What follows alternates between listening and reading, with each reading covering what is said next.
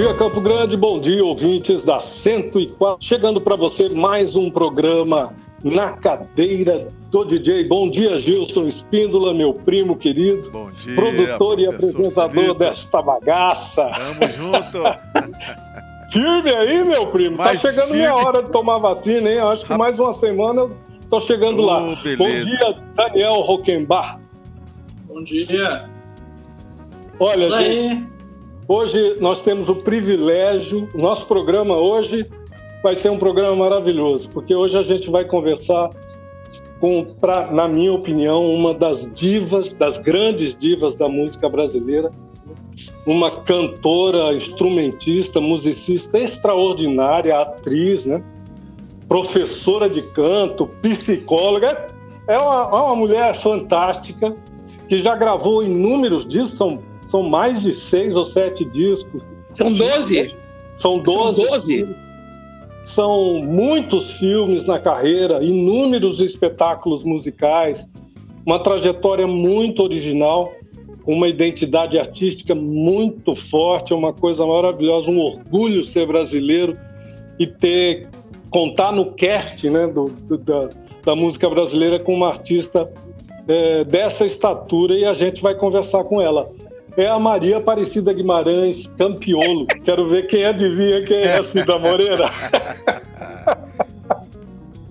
Bom dia, Cida Moreira. Bom dia, pessoal. Como vão todos aí? Estão tudo, tá tudo direitinho? Tudo Tudo tinindo. caminhando. Tá, tá- a coisa tá difícil, né? É, tá, a- a- é, é, mas o que eu quero dizer é que a coisa aqui tá preta, né? É, Mas a gente, é, mas, é, Mas, mas, tá temos uma- mas a gente tem uma obrigação de viver. Sim. E também tá assim, começou é, o gargalo da vacina também deu uma aliviada. Está É. começando a baixar agora a faixa É. etária né, dos vacinados. Nós estamos conversando hoje, talvez eu já esteja vacinado. Você já foi vacinado? Porque o programa é gravado, né?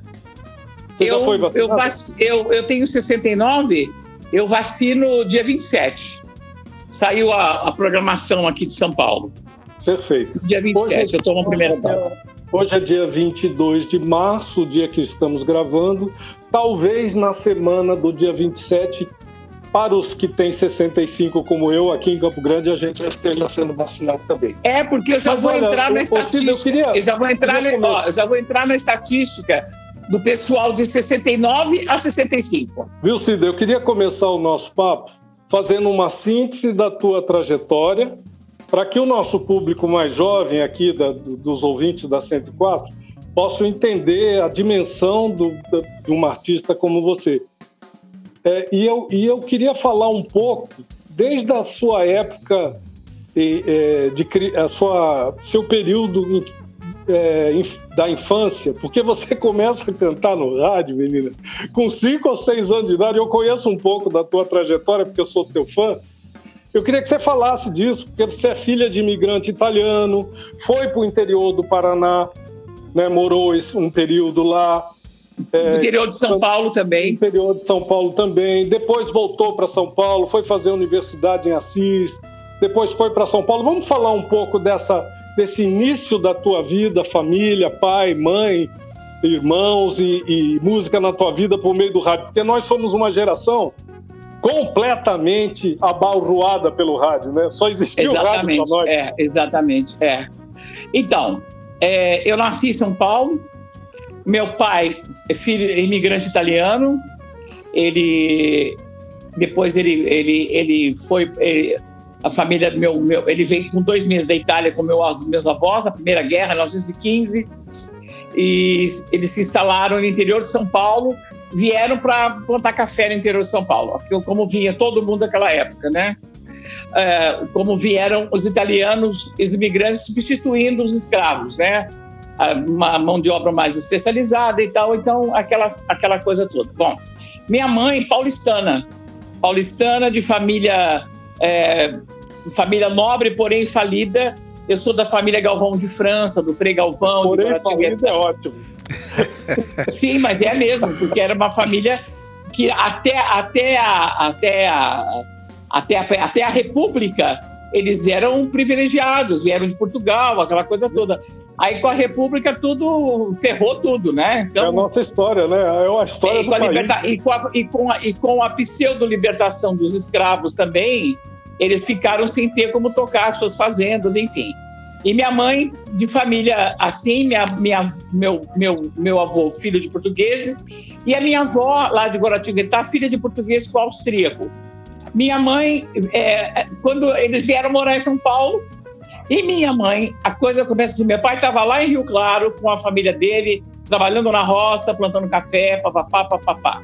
Meu pai, depois que veio, eles tiveram mais oito filhos aqui no Brasil, meus tios. Bom, minha mãe se formou professora em 1938 no Colégio Caetano de Campos, que era o colégio assim, é, era a escola pública mais importante de São Paulo, onde se formavam as filhas das famílias, né, quatrocentonas e tal.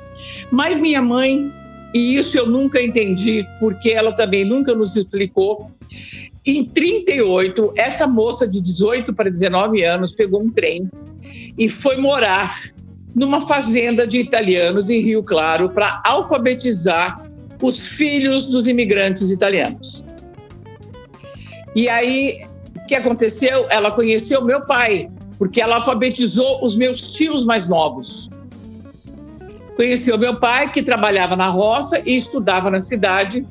Ele estudava para ser guarda-livros e era guarda-livros numa loja. Se conheceram e se apaixonaram e se casaram. Pronto. E casaram em 40, é, continuaram lá no interior de São Paulo, no Rio Claro. Minha mãe morava lá, foi morar, minha mãe foi morar na cidade com meu pai. Em 42, eu nasceu o primeiro filho deles, que é meu irmão mais velho, que já faleceu há 49 anos. Ele em plena primeira guerra, em plena segunda guerra, meu pai foi, é, ele era da, não sei exatamente também por quê, ele entrou na maçonaria e ele era da FEB, da Força Expedicionária Brasileira. E ele estava, quando esse meu irmão nasceu, ele estava lá em Natal, pronto para embarcar para Itália. Mas nasceu aqui em São Paulo uma criança de sete meses é, e que era, como é que, como é que falava na época? Mongoloide. Uma criança que não tinha a menor chance ah. de viver. Síndrome de Meu, Down. É, mas antigamente era mongoloide, é. né? Exato. Jogavam pedra, falavam, ah, mongoloide, ó, oh, já tá. Matei a charada esse... na hora, porque nós somos na, quase da mesma geração, né? É. E aí, é, meu pai conseguiu baixa, veio trabalhar, veio trabalhar em São Paulo, na, na, na, na, na féria aqui, e seguimos. Aí, é, começou o ciclo do café no norte do Paraná, meus avós italianos e meus tios começaram a comprar as primeiras terras no norte do Paraná para plantar café, já como proprietários de pequenos sítios. E meu pai foi, um desses, ele já era maçom, e ele foi para lá, ele comprou duas propriedades lá, então ele ficava entre São Paulo e, e o Paraná, né? É uma cidade que meu pai praticamente fundou, chamada Astorga, perto de Londrina, e ele fundou a, a, a, loja maçônica de Londrina, que ele era, ele foi, ele era grão-mestre da maçonaria. Minha mãe era professora e, no, e, ela teve mais três filhos, nós três, né, os três que estamos vivos. É, e, e, aí o que aconteceu é que a minha mãe ela não pôde se mudar para o Paraná na época, porque naquela época ela era professora do estado e se ela mudasse de estado ela perderia os anos de magistério dela. Então, nós fomos morar numa cidade pequenininha, próxima do rio Paranapanema, que era perto para o meu pai, que ficava indo e voltando, chamada Paraguaçu Paulista, aonde eu cresci, graças a Deus, porque eu tive infância, infância, aquela infância, né? Que é assim o tesouro da minha vida. Bom, e aí é isso. Aí nós continuamos, minha mãe trabalhando, os filhos, meu pai, papá. Com cinco anos eu adorava cantar, papapá, papapá. E meu irmão, que é um pouco mais velho que eu, ele tinha o rádio. Aí chegamos no rádio. O rádio era a coisa mais maravilhosa do mundo. Tinha uma rádio Paraguaçu chamada Rádio Marconi. E meu irmão é, que era seis, seis anos mais velho que eu, ele me inscreveu num programa infantil de auditório no domingo de manhã depois da missa. Que cidade? Lá em Paraguaçu. Paraguaçu né? Paulista. Tudo em Paraguaçu. Rádio Marconi, né, que, tem, que tem o nome do, do inventor do, do rádio brasileiro. É, essa, tem uma coisa, essa rádio. É, tem, uma, fala. tem uma coisa que você falou que me chamou muita atenção. Você falou em Astorga. Astorga não é a cidade onde, onde os Chitãozinho Chororó nasceram? Meu criaram? amor, eles não só nasceram, como é. o sítio do o pai deles morava no sítio vizinho ao nosso.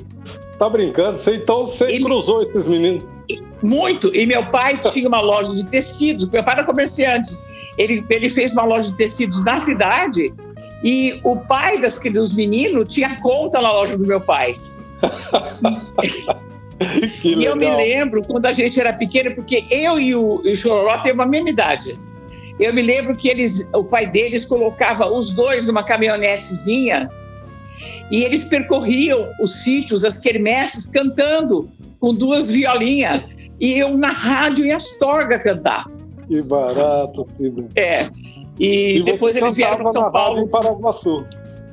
E, é, é, e aí eu estava em Paraguaçu. A Cinco, gente ficava. Passava...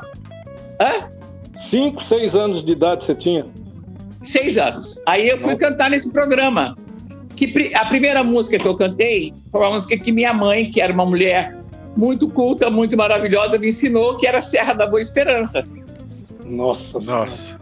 Foi a primeira que música que eu cantei com seis anos. Um e lado, eu ganhei o concurso. Um lado na tua formação musical rural, né? É. E você aí eu convivia com eu convivia com os meus parentes, meus tios, avós italianos, todos nos sítios no Paraná, e convivia com a família da minha mãe aqui em São Paulo.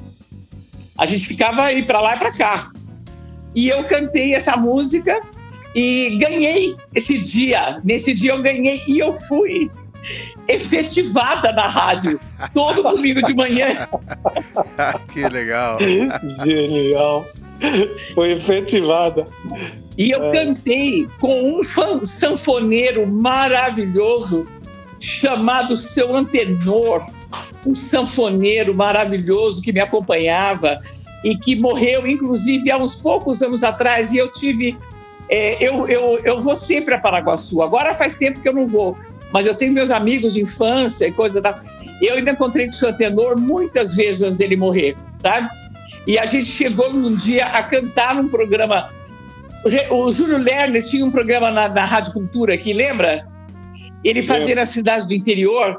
A gente fez um programa lá em Paraguaçu, na Praça da Matriz, eu e seu tenor cantando já. Eu já era mãe e tudo mais.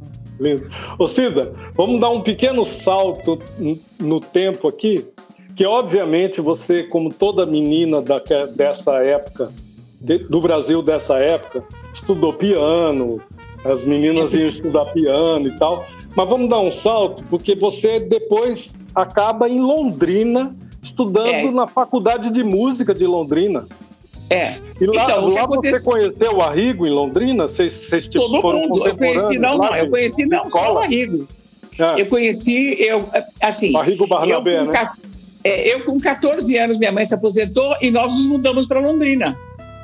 Né? E aí eu, eu, eu, fiz, eu já estava no conservatório desde os sete anos e eu entrei na faculdade de música enquanto eu estudava, fazia o curso clássico e tal.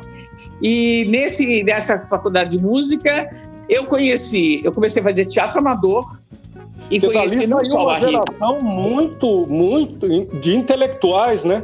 É uma geração, olha, Ademir Assunção, Mário Bortolotto, Domingos Pellegrini Júnior, Arrigo Barnabé, Itamar Assunção, é uma, é, uma, é uma geração de gente maravilhosa, de quem eu sou amiga até hoje. Nós todos estamos por aqui. Mas a gente tem ainda uma ligação. Eu tenho uma ligação com o Arrigo muito grande e tenho uma ligação uma, até com mais com o Bortolotto, porque o teatro amador que a gente fazia lá em Londrina, o Bortolotto já era o cara também que já escrevia as coisas e tal. E eu tenho uma, uma, eu tenho uma admiração por esse povo, você não tem noção. É uma geração. O Domingos Peregrino Júnior, que era um jornalista, que é um puto Uma escritor. geração da pesada mesmo, né? É, é. E, e aí foi, eu comecei uma vida ali, uma vida, uma adolescência maravilhosa em Londrina, altamente cultural, altamente, eu fazia de tudo mesmo. E com 18 para 19 anos, eu resolvi que eu queria fazer faculdade aqui em São Paulo, porque eu queria morar em São Paulo de novo. Bom, meus pais mas continuaram isso a gente conta no próximo bloco, Cida. Que o tá nosso tá bloco aqui, o primeiro bloco já estourou. E aí no próximo bloco a gente continua essa, essa, essa linha do tempo, porque tá. aí a Cida chega em São Paulo em pleno uh, Flower Power, Woodstock nas Set... costas. 1900, ó, 1971. É. é, mole. A gente continua daí. Vamos ouvir duas músicas para fechar esse primeiro bloco do programa. Cida e Gilson, o que, que a gente tem aí para os nossos ouvintes? O que, que eu escolho? É, daquela das músicas que você me mandou? Viola Quebrada, que eu canto desde criança. Viola Quebrada. Gravei, primeira... ó, essa gravação é com o grande Paulo Freire. Tá. Legal. A segunda, qual seria? Tem, são duas, né? Tem o Pulso, duas. também do mesmo o pulso. CD. O Pulso. O Pulso. É, vamos, vamos lá para trás do, do e vamos CD lá para frente. Isso. Fechou. Então a gente ouve essas duas canções, Viola Quebrada e o Pulso com a maravilhosa Cida Moreira e a gente retorna daqui a pouquinho com o segundo bloco do nosso programa de hoje. Segura aí que é rapidinho, a gente já volta. Papo reto, música boa.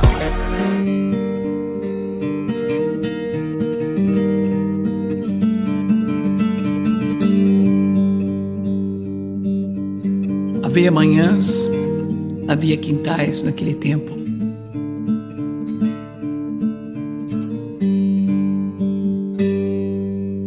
Quando da brisa no açoite a flor da noite se acurvou, fui encontrar com a maroca meu amor. Eu senti não um golpe duro quando ao muro já no escuro meu olhar andou buscando a cara dela e não achou. Minha viola gemeu meu coração estremeceu. Minha viola quebrou. Teu coração me deixou.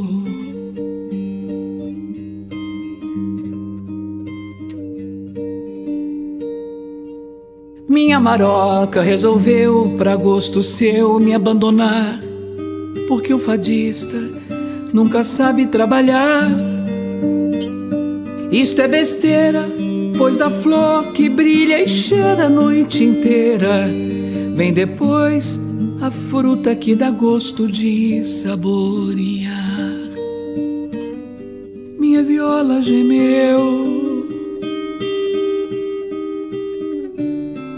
coração estremeceu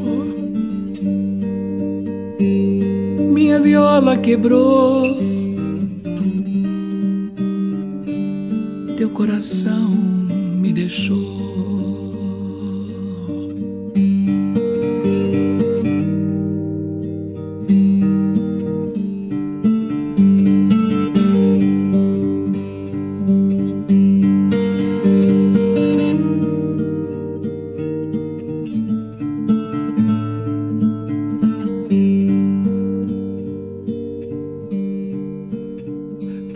Dela. Sou um rapaz muito capaz de trabalhar e todos os dias, todas as noites capinar. Eu sei carpir, porque minha alma está arada e loteada, capinada com as foiçadas desta luz do teu olhar. Minha viola gemeu coração estremeceu. Minha viola quebrou. Teu coração me deixou.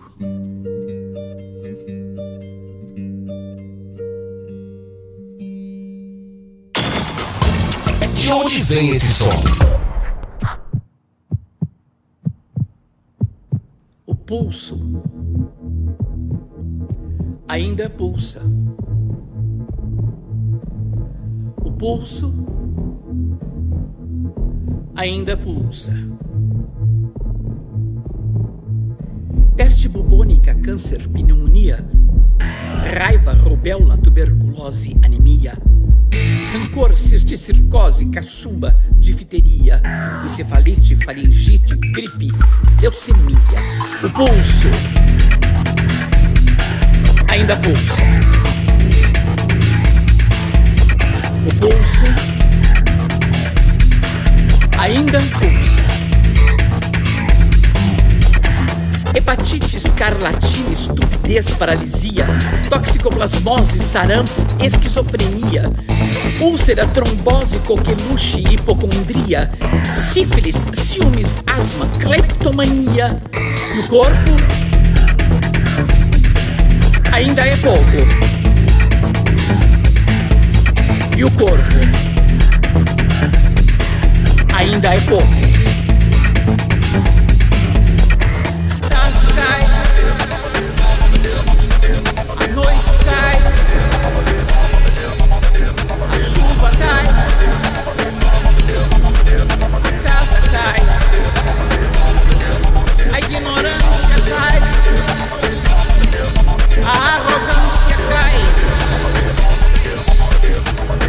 Reumatismo, raquitismo, cistite, disritmia, hérnia, pediculose, tétano, hipocrisia, brucelose, febre tifoide, arteriosclerose, miopia, catapora, culpa, cárie, cãibra, lepra, afasia. O pulso ainda pulsa. O corpo ainda é pouco. Pulsa.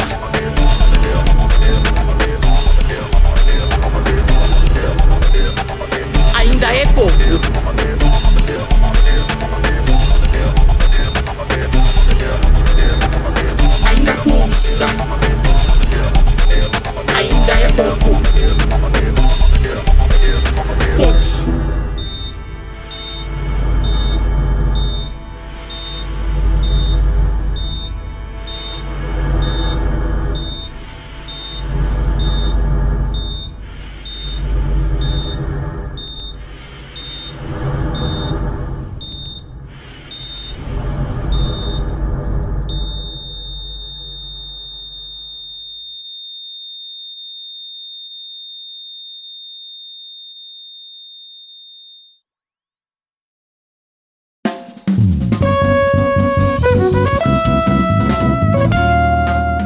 Volta segundo bloco do nosso programa de hoje. Hoje o nosso programa recebendo a cantora, instrumentista, pianista, professora, psicóloga Cida Moreira, atriz.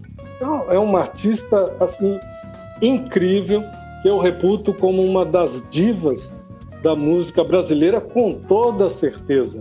A gente ouviu na saída do bloco a Cida cantando Viola Quebrada e O Pulso, as duas canções do CD Soledad.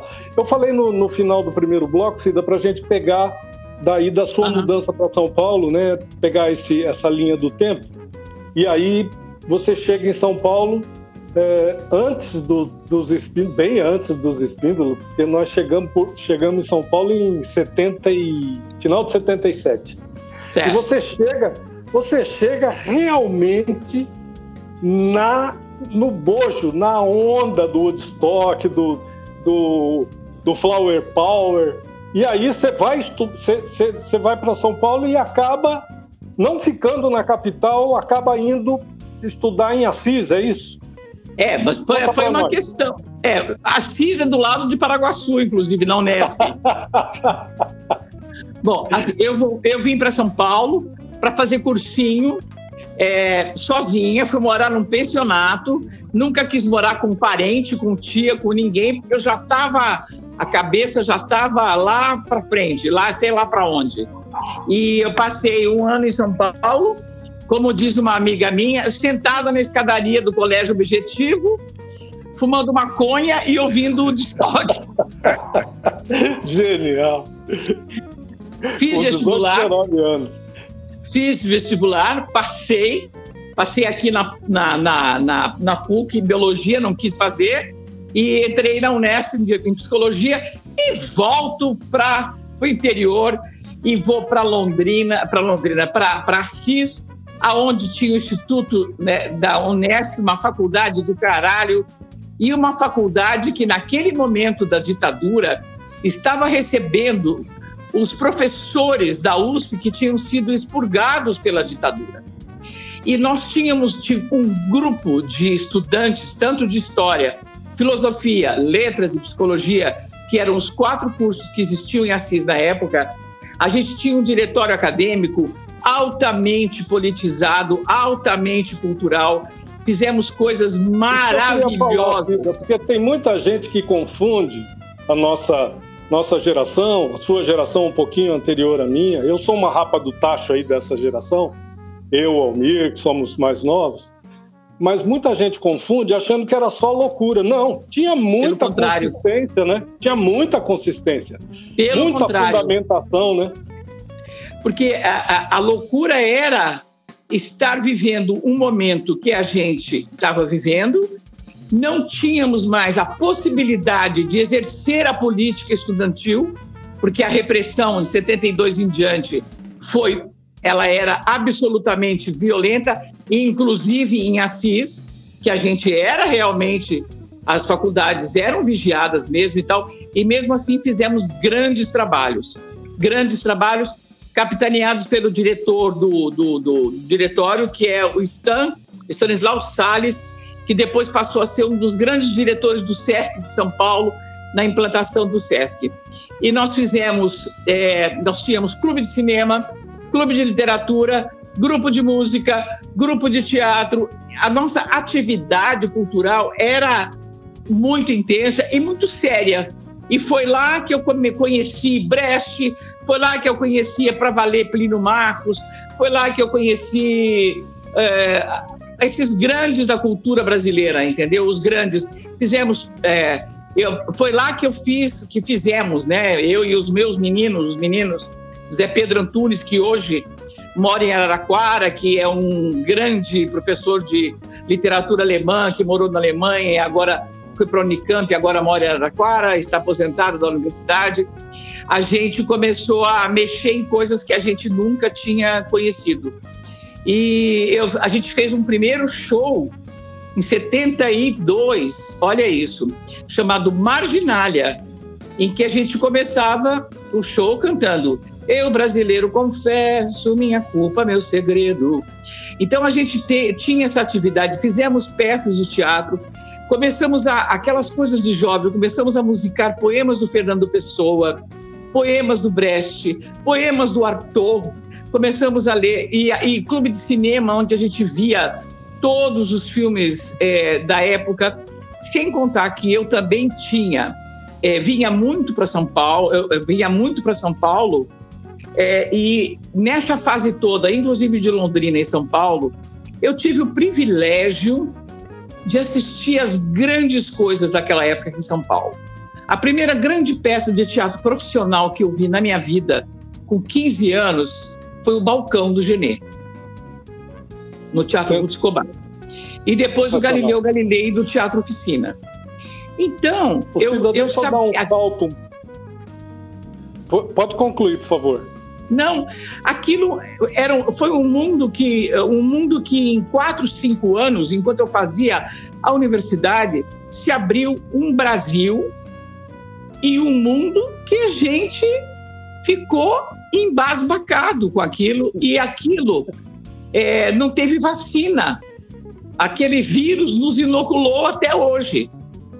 Muito bom. Cida, deixa eu dar um pequeno salto, porque a sua trajetória é tão incrível que não, a gente não dá conta de cercar isso nesse programa, só um programa. Então vamos dar um pulinho. Vamos falar, quando você retorna a São Paulo, antes do, do Ornitorrinco, você já Bem tinha antes. experiências, já, já tinha experiências de teatro, né? Lá por volta de 77, já tinha, já tinha experiência com as canções do Brecht e do, do Veil, né? E, e aí você realmente começa a entrar nesse mundo do teatro até chegar na ópera do Malandro. Eu queria que você fizesse uma síntese disso pra gente. Eu comecei então, eu fiquei, eu morei em Assis é, três anos e vim terminar a minha faculdade aqui em São Paulo, na PUC, de psicologia, tá?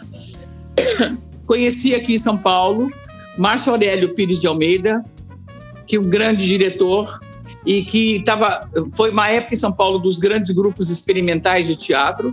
E aí o que aconteceu? Que nós eh, fizemos um grupo de teatro e começamos a estreamos uma primeira peça profissional em 77 chamada A Farsa da Noiva Bombardeada do Alcides Nogueira, que é de Botucatu. E que era meu era e é um grande um grande amigo estreamos essa peça em São Paulo. Super underground, super, super propício. Né?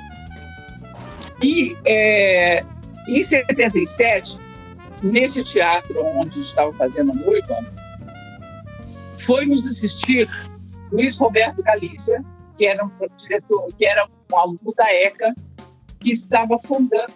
Parou?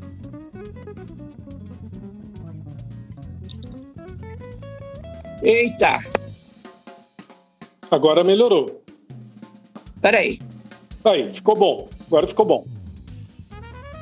Pega, acho que pega dali do. do... Aqui tá tudo do... normal. É, não tô ouvindo vocês. Peraí. Não? Não, ela disse que não está nos ouvindo agora. Voltou a nos ouvir? Voltei, voltei. Tá. Pega dali do em 77, foi nos então, assistir. Então, o Luiz Roberto Galizia, que era aluno da ECA e que estava naquele momento fundando um outro grupo experimental de teatro que viria a ser o Teatro do Ornitorrinco, ele, Cacá Rossetti e Maria Alice Vergueiro. Estavam montando no porão da oficina um espetáculo de Strindberg chamado Os Mais Fortes. Eu, pianista, eu tinha estado na Europa, mochilando e tal, trouxe partituras do Brecht, coisas que eu não conhecia e tal. O Kaká também tinha um conhecimento já grande disso. Ele, a gente falou assim: vamos fazer um show com essas músicas em português? Vamos. Aí fomos para minha casa, eles fizeram as versões e nós fizemos esse show. E estreamos em agosto de 77. Eu tinha terminado a temporada da noiva. Estreamos no porão do Teatro Oficina, no sábado, à meia-noite.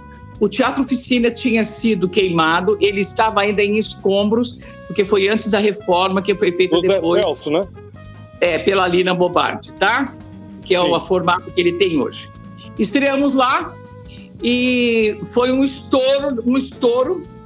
Aí o Luiz Antônio Martinez Correia, irmão do Zé Celso, nosso amigo também, que nós éramos todos amigos, convivíamos em São Paulo o tempo todo ele foi convidado para dirigir a Ópera do Malandro no Rio pelo Chico Buarque.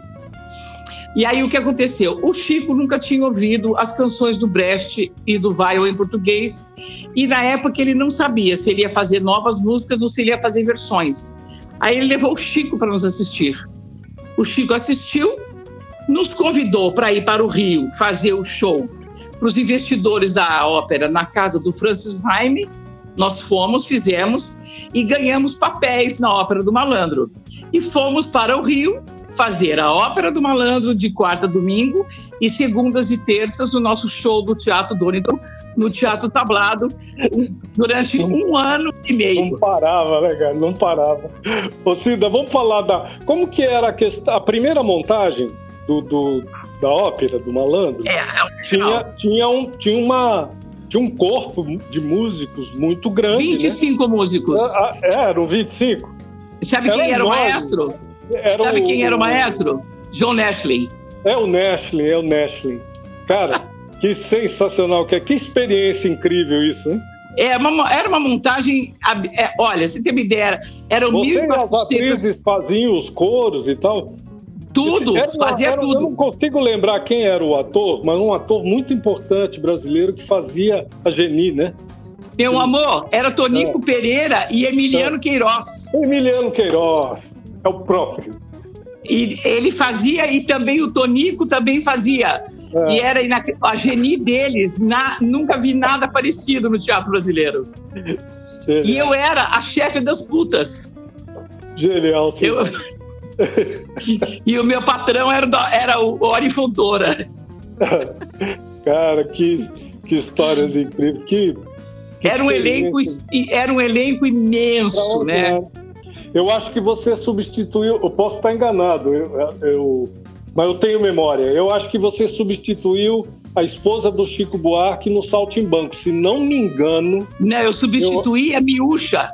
A Miúcha? Ah, a, Miúcha. Eu fazia a galinha. Eu, além de tudo, eu fazia. Muito eu era bom, a galinha. Genial, muito bom mesmo. Vamos falar um pouco da sua. Aí, aí quando você realmente vira cantora, essa. Demorou vira, ainda. Vira cantora, entre aspas, né? Porque é uma cantora monstruosa desde criança. Mas assim, quando o Brasil começa a te perceber como essa cantora extraordinária que você é, foi com a, o espetáculo Summertime, e a importância do Zé Posse Neto nisso aí, que é o irmão da Zizi Posse, né?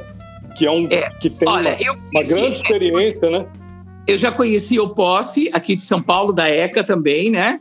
E o Posse, ele foi ser diretor da Escola de Teatro na Bahia. E em 78 nós fomos com o Ornitorrinco para a Bahia fazer o, o Teatro Ornitorrinco Canta Brecht Vaio. Viajou durante cinco anos pelo Brasil afora, é uma loucura. Cinco anos? Bom, é, intermitentemente. Enquanto isso, nós já preparávamos, quando terminou a ópera, já começamos a preparar a montagem do Marragone, que foi em 82. E em 79, o Posse voltou para São Paulo e, é, sabendo das minhas preferências, das minhas loucuras, da música pop, do rock e tal, papá, ele falou assim: Olha, vai fazer 10 anos que a Jane Joplin morreu, vamos fazer um show em homenagem a ela? Falei: Vamos porque eu tinha adoração por ela. Por que, que eu tinha adoração pela Jane Joplin? Porque eu tinha e tenho a sensação que aquela mulher tão pequenininha, meio feinha, meio desengonçada, quando ela entrava no palco, ela virava um monstro de linda. E eu tinha isso comigo, porque eu sempre fui uma menina gorda, de óculos, de cabelo crespo, meio assim, meio geniosa e tal. Então, quando eu estou no palco, eu sou uma maravilha de pessoa. Eu sou muito melhor. Cara, você é incrível, Cida. Porque a arte nos transforma, né? Fala a verdade. O exercício. Totalmente. O ofício. Totalmente. O ofício, cara. O ofício é foda. Mas aí houve um boom na tua, houve um boom realmente na tua, na tua carreira. É, o Summertime foi um né? fenômeno. Do, do foi, é, foi um eu fazia o Summertime e, e, fazia, e ao mesmo tempo trabalhava, continuava trabalhando com o Ornitorrim. E a gente fez uma montagem clássica, incrível do Marragone. Então eu continuava viajando o Summertime, o Marragone e o, o Teatro Ornitorrim canta Brecht Weil. Até, e, eu gravei, e aí, em 81, é, no Lira Paulistana, claro, era o nosso reduto. Numa noite histórica, o Tito Terpins e o Zé Rodrigues, da Voz do Brasil, é, falaram para mim: vamos gravar? Falei: vamos, ai, vamos. Convidamos 400 pessoas e gravamos ao vivo o Summertime lá num pianinho bem ruim que tinha lá. É, o, o, engenheiro de. né? Saiu pelo selo Lira Paulistano em 81 esse disco. Saiu pela Áudio Patrulha, que era o estúdio do Tico e do Zé, que depois veio a se chamar A Voz do Brasil. Muito bom. Acho que a gente precisa fechar esse bloco. Tá bom. o nosso tempo está estouradaço. oh, meu Deus. Não, essa artista aí, incrível. Tem não cheguei nem no começo ainda. Não, não tem como cercar isso num programa só. Vamos fechar ouvindo mais duas canções e no, no tá terceiro e último bloco do programa, vamos falar, vamos dar uma pincelada na discografia da Cisa, para a gente ficar, tomar pé disso aí, né? Dar uma pincelada na discografia e falar outras cositas mais, que eu quero falar sobre compositores importantes na trajetória da Cida também. A gente fecha então ouvindo mais duas músicas. É, Quais são? ah, tem aqui o Amor, do Caetano Veloso, no, do LP Abolerado Blues, tem Elise Tom por toda a minha vida, do LP Elise Tom, tem o Caetano cantando Oração ao Tempo, do LP Cinema Transcendental e Maninha do Chico com ele. É isso? Ou não? Eu prefiro deixar o amor. O amor? O Amor é uma composição do Caetano e do Ney Costa Santos sobre um poema do Mayakovsky, que era a trilha sonora da peça O Percevejo, cujo autor principal era o Cacá Rossetti. E bota uma canção que eu gravei no meu disco incrível que eu amo do Cartola, o Angenor, que é uma gravação completamente enlouquecida minha, às 9 horas da manhã, do Mundo é um Moinho. Ah, legal. Muito bom. Depois das canções, um pequeno intervalo com apoio cultural da nossa grade e a gente já retorna para o último e derradeiro, infelizmente, último e derradeiro bloco com esta grande artista brasileira, Cida Moreira. Segura aí que é rapidinho a gente já volta. Solta o som, DJ. Solta o som, DJ.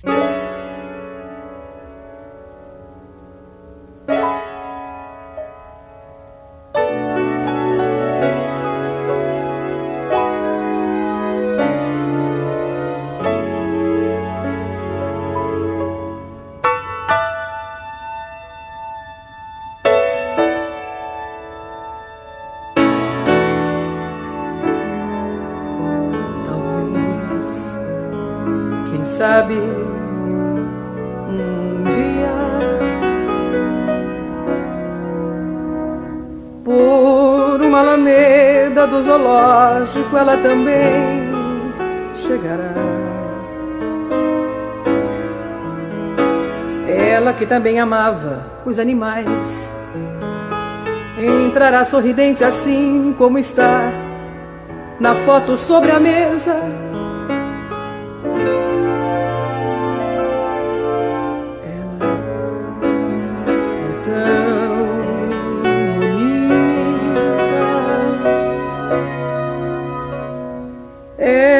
tão bonita que na certa eles a ressuscitarão.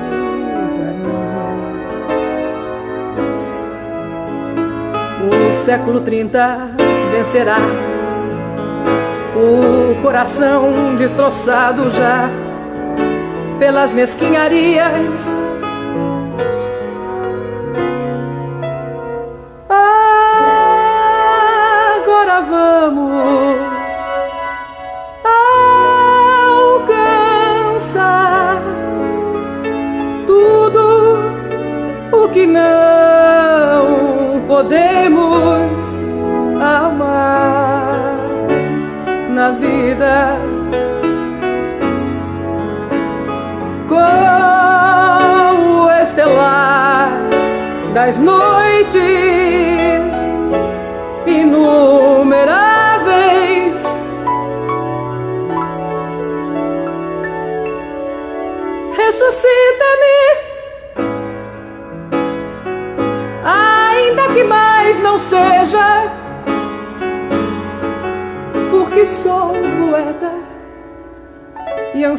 O futuro.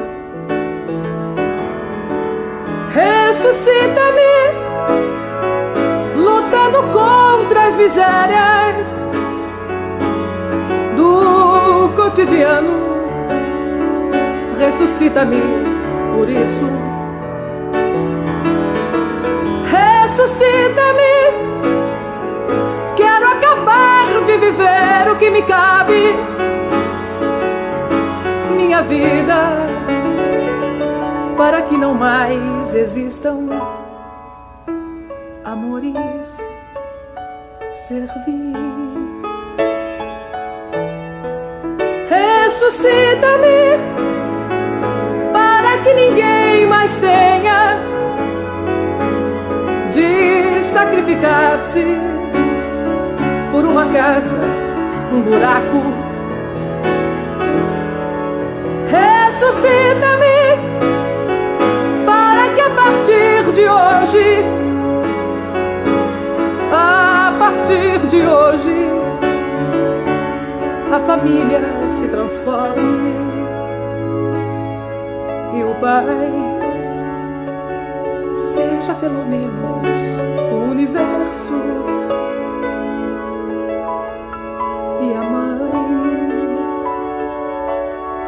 seja no mínimo a terra.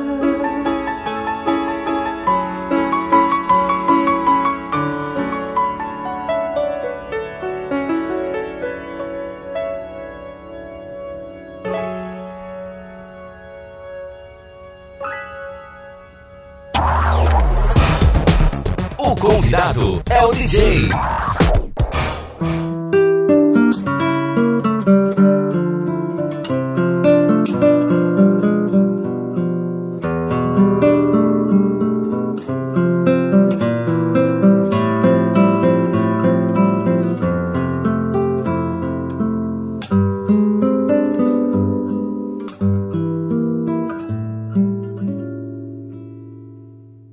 É cedo, amor. Mal começaste a conhecer a vida, já anuncias a hora de partida, sem saber mesmo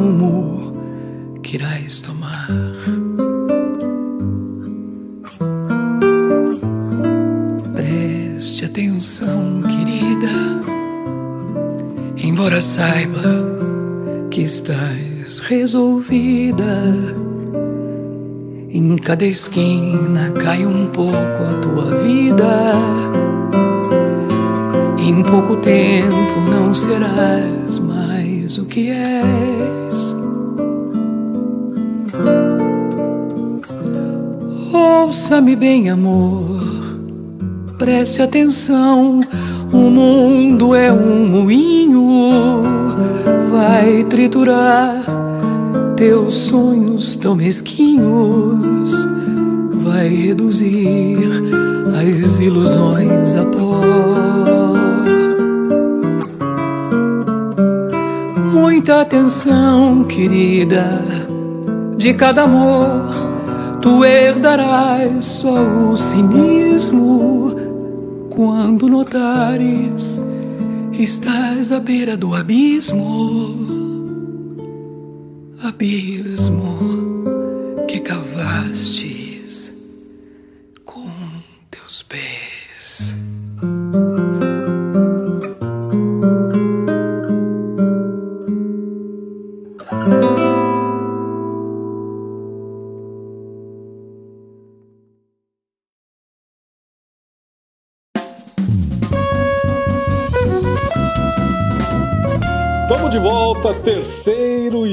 último bloco, derradeiro bloco do nosso programa de hoje. Quando eu falei isso lá, é, deu um pico de luz aqui, a gente está recomeçando o segundo, o terceiro bloco. Quando eu falei isso a primeira vez, a Cida já fez uma cara que não gostou. Mas não tem jeito, é muita história. Nós vamos ter que convidar a Cida, Gilson e Daniel para fazer um segundo programa, né? Vai ter que ser uma série com ela. Acho que aí daqui mês que vem, né? A gente, você pode, Cida? É a gente continuar o papo, o papo, que é muita coisa. Mas nesse bloco eu tinha prometido lá na saída do segundo que a gente fa falaria sobre a sua discografia. Sim. E também quero falar outras questões aí, como compositores importantes para você é, e, e umas cocitas a mais. Vamos falar da tua discografia, porque são inúmeros discos. É. E, e então. queria falar sobre a discografia e sobre as ideias dos discos, né? Exato. Então, eu comecei com o Summertime, que foi uma gravação de um show ao vivo, né? Que foi uma coisa assim que eu não, eu não tinha uma consciência do que seria gravar naquela época. A gente estava começando uma coisa que a gente não sabia o tamanho daquilo tudo, né? Eu e uma geração inteira, né? Bom, enfim, aí depois eu fui para. Eu gravei um segundo disco, ainda lá na Audio Patrulha, com o Tico, que foi o Abolerado Blues, Abolerado Blues é o nome de uma crônica que foi escrita para mim pelo Caio Fernando Abreu, dizendo que a minha alma era uma alma abolerada blues. É uma, e tem uma música que foi feita pelo Ney Lisboa para mim com esse nome. Eu gravei esse disco, gravei O Amor, gravei Paulinho da Viola, gravei Ney Lisboa, gravei Eduardo Sec e tal. E ele saiu aí pelo, pelo, pelo selo da Continental depois eu gravei na Continental um disco é, de estúdio muito caprichado, onde eu gravei a Clara Crocodilo, gravei o Furacão, gravei a primeira música do Zé Miguel Wisnik, gravei Paulinho da Viola, gravei Cascatinha em Ana e tal. E foi é um disco muito. Gravei a Balada do Louco, uma gravação linda com o próprio Sérgio Dias dos Mutantes, que aconteceu um problema aí ligado a a gravadora do Rio de Janeiro, que entrou antes com uma gravação do Ney, e a nossa esperança de estourar com essa música acabou aí para sempre, né? Estourou. É. E aí, é, é, mas enfim, né? Passou, acabou, foi embora. Claro. É, aí depois disso eu gravei, é, o, eu fui para Quarupi, uma gravadora muito importante, com um catálogo muito importante do Mário de Aratanha, gravei no BT2. Uma canção 93. pelo ar. Não, o, o do o Chico primeiro, o disco do Chico, que é um disco que eu prezo demais. Aí depois gravei uma canção pelo ar e depois eu gravei a trilha na trilha do cinema em 96, que é um disco também foi homenagem aos 100 anos do cinema brasileiro, que foi um projeto que eu fiz, que foi um projeto que eu fiz para o SESC aqui de São Paulo. Uma pesquisa linda, linda, maravilhosa sobre a as músicas mais importantes dos, dos filmes icônicos brasileiros, Sérgio Ricardo e Angelino de Oliveira e por aí foi.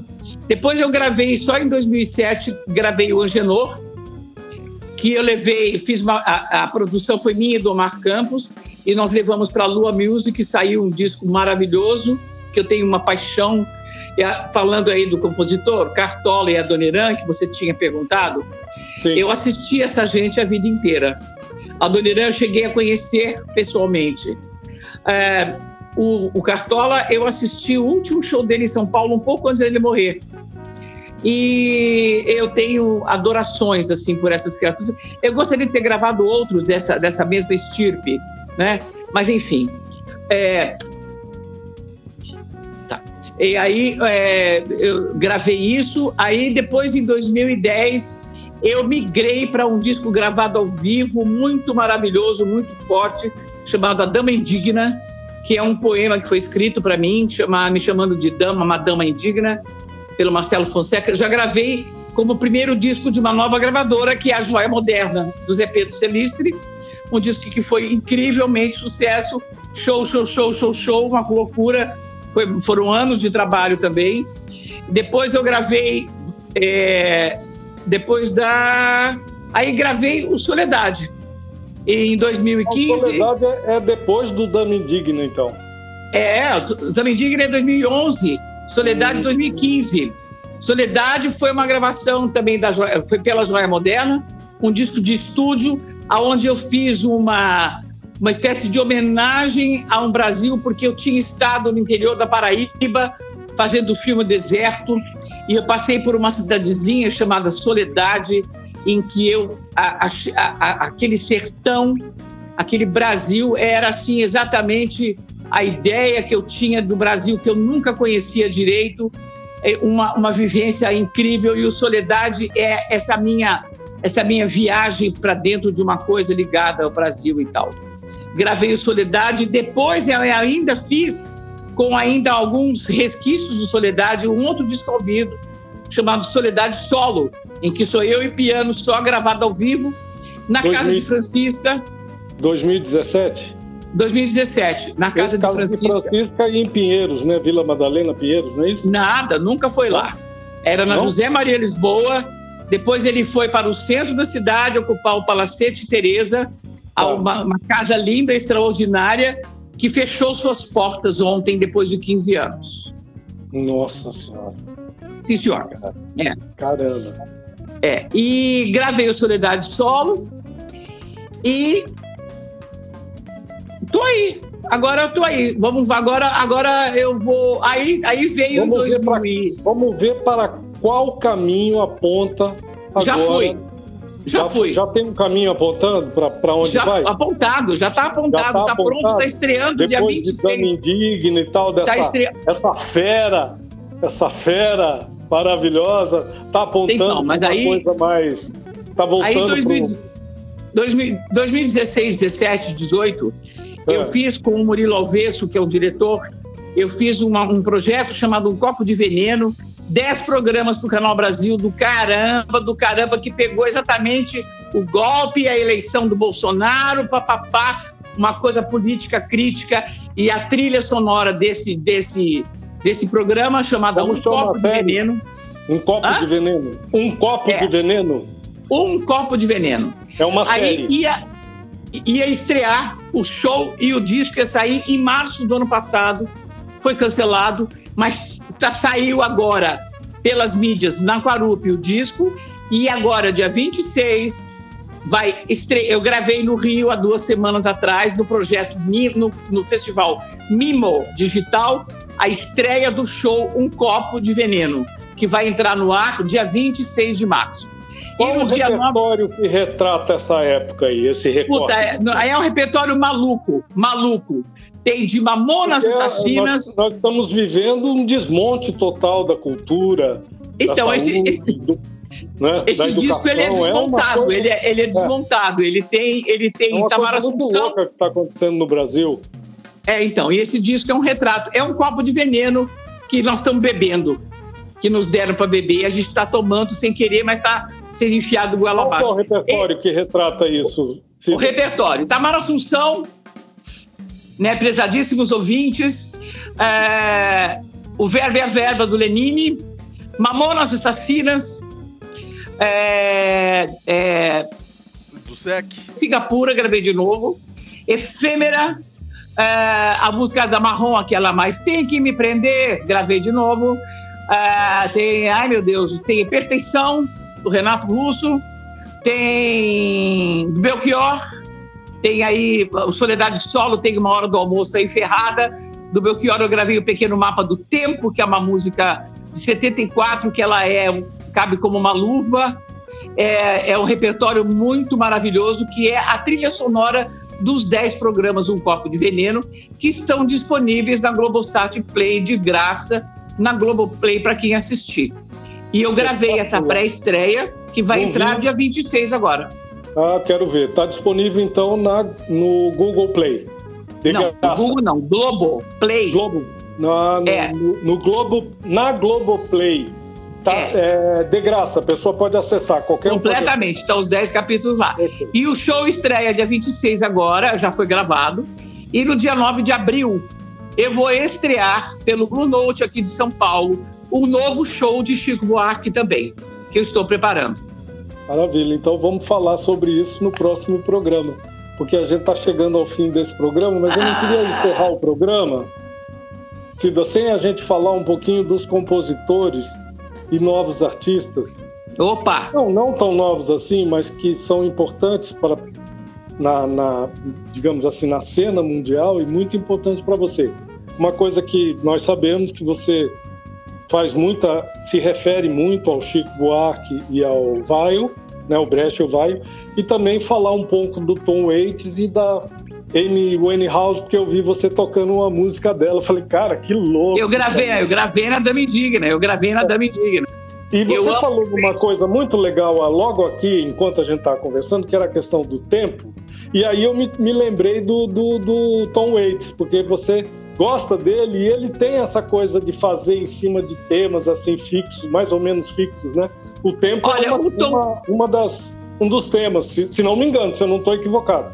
O Tom Waits é uma paixão de adolescente.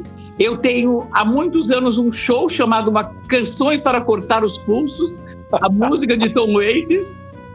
Já gravei esse figura, show né? agora há pouco tempo. Né? Olha, o Tom Waits é o seguinte: ele define a música dele, sabe como? Ele falou para as pessoas assim: Eu quero que vocês imaginem que a minha música é, é, dê a sensação de que nós estamos arranhando um arame farpado. Eu gosto de gente esquisita. Artista esquisito, então eu gosto mais. Cantora esquisita, mulher esquisita, tudo esquisito. Ah, genial. E a Amy? Fala aí do Chico, do, do da, da, dessa Não, eu quero falar dos novos, eu quero falar, eu quero falar. É. Eu quero falar de Tiago Petit, eu quero falar de Elo Sanders, eu, quero, eu quero falar de Arthur Nogueira, eu quero falar de, é, de Raíssa Bitar, eu quero falar do Teto Negro, eu quero falar dessa moçada, é, eu quero falar de Kiko Dinucci, Douglas Germano, que eu gravei no, no Copo de Veneno, uma música dele, do Kiko, que é Floradas de Amor. Eu quero falar dessa geração aí que é maravilhosa, maravilhosa e que eu quero, antes de me aposentar, eu quero fazer ainda um disco só com canções inéditas desses compositores. Bom, Cida, nós chegamos ao final do nosso programa de hoje.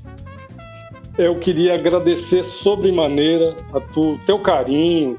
Foi um prazer gente, muito grande. Nos prazer. aí na tua casa, a gente fazer essa prazer. entrevista aqui. Nós aqui em Campo Grande, você está em São Paulo? Tô, eu moro em São Paulo. É, nem, nem tinha perguntado onde você estava.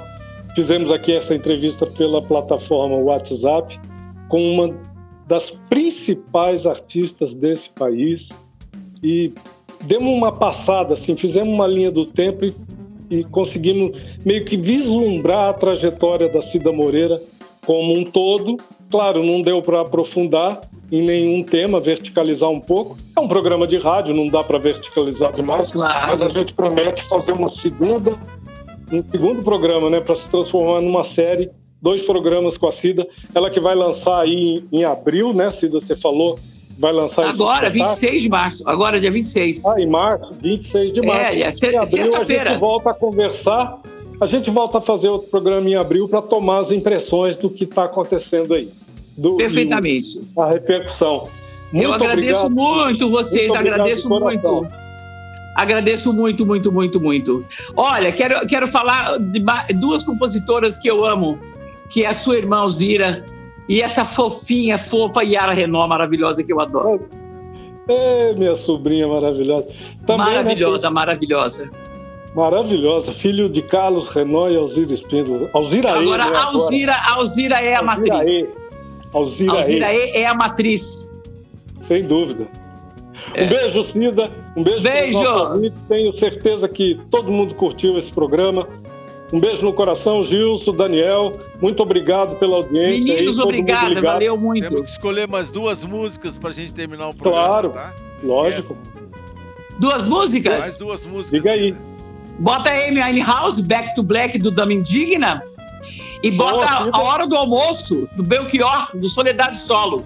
Legal. Beleza. Tá tudo aí. As duas contigo. Então estamos indo embora, meu povo. Tchau. Olha, nós temos uma, nós temos uma novidade aí, você nós estamos entrando aí, nossa grade, houve algumas é, mudanças na grade da emissora com a nova presidência indicada. A gente está entrando agora nas segundas, quartas e sextas com o Cadeira do DJ a partir das 11 da manhã. Fica ligado que tem novidade na sequência aí. Um beijo no coração de todo mundo. Tchau. Tchau, povo. Beijo. Até a próxima. Até, até mais. Conversa afinada. Na cadeira do DJ.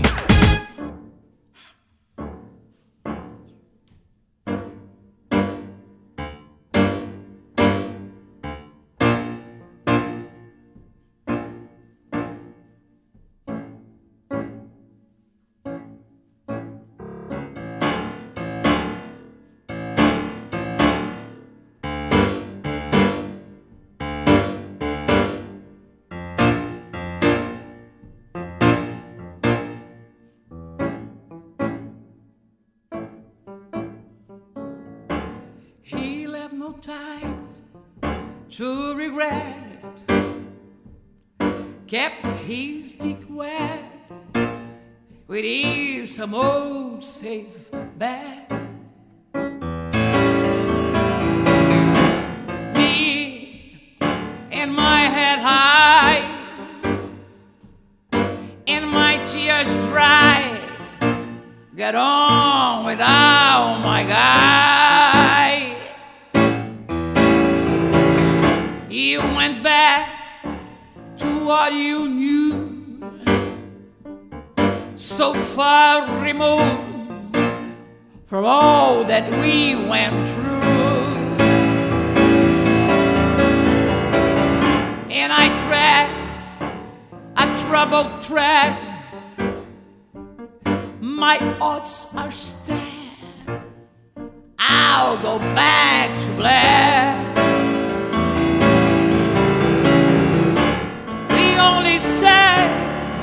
With words.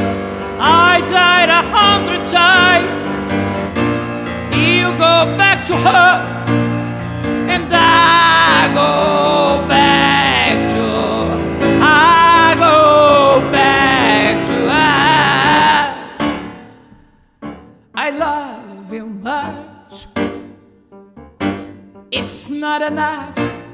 You love blue, and I love puff.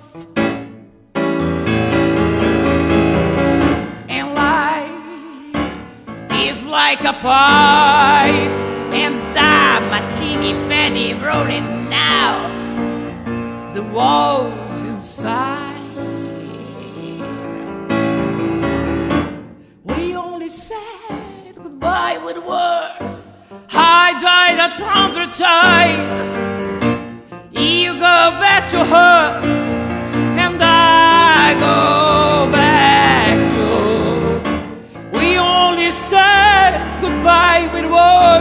I died a hundred times. You go back to her, and I go back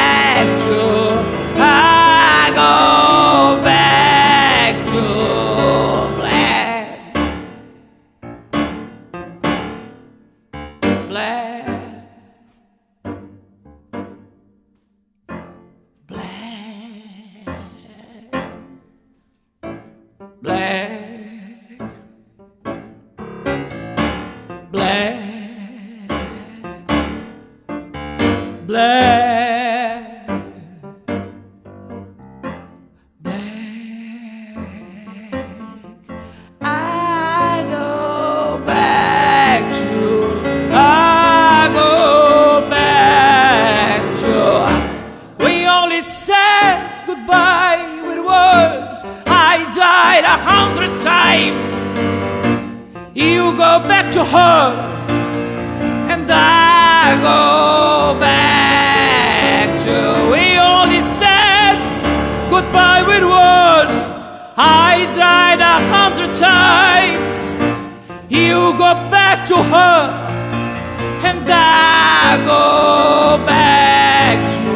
I go oh, back to black.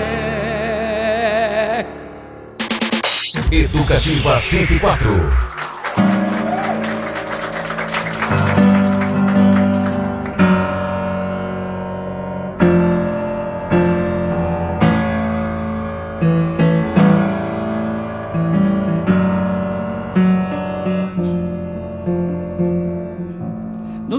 Da sala, diante da mesa, no fundo do prato, comida e tristeza. A gente se olha, se cala e se toca e se desentende no instante em que fala. Medo, medo, medo, medo, medo, medo, medo, medo. Cada um guarda mais o seu segredo, a sua mão fechada, a sua boca aberta, o seu peito deserto, a sua mão parada, lacrada, selada, molhada de medo.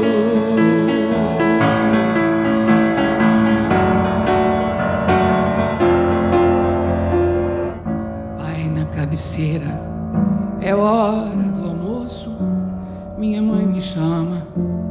É hora do almoço, minha irmã mais nova, negra cabeleira, minha avó reclama. É hora do almoço.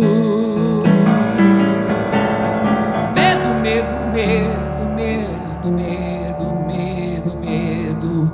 No centro da sala, diante da mesa, no fundo do prato, comida e tristeza. A gente se olha, se toca e se cala e se desentende no instante em que fala. Medo, medo, medo, medo, medo. Cada um guarda mais o seu segredo, a sua mão fechada, a sua boca aberta, o seu peito deserto, a sua mão parada lacrada, selada, molhada de medo. Meu pai na cabeceira, é hora do almoço. Minha mãe me chama, é hora do almoço. A minha irmã mais nova, negra cabeleira, minha avó reclama, é hora do almoço. Que eu ainda sou tão moço para tanta tristeza. Cuidemos de coisa, cuidemos da vida, que não chega a morte ou coisa parecida e nos arrasta, moço, sem ter visto a vida ou coisa parecida, ou coisa parecida, ou coisa parecida, parecida ou coisa parecida, ou coisa parecida, ou coisa parecida, aparecida.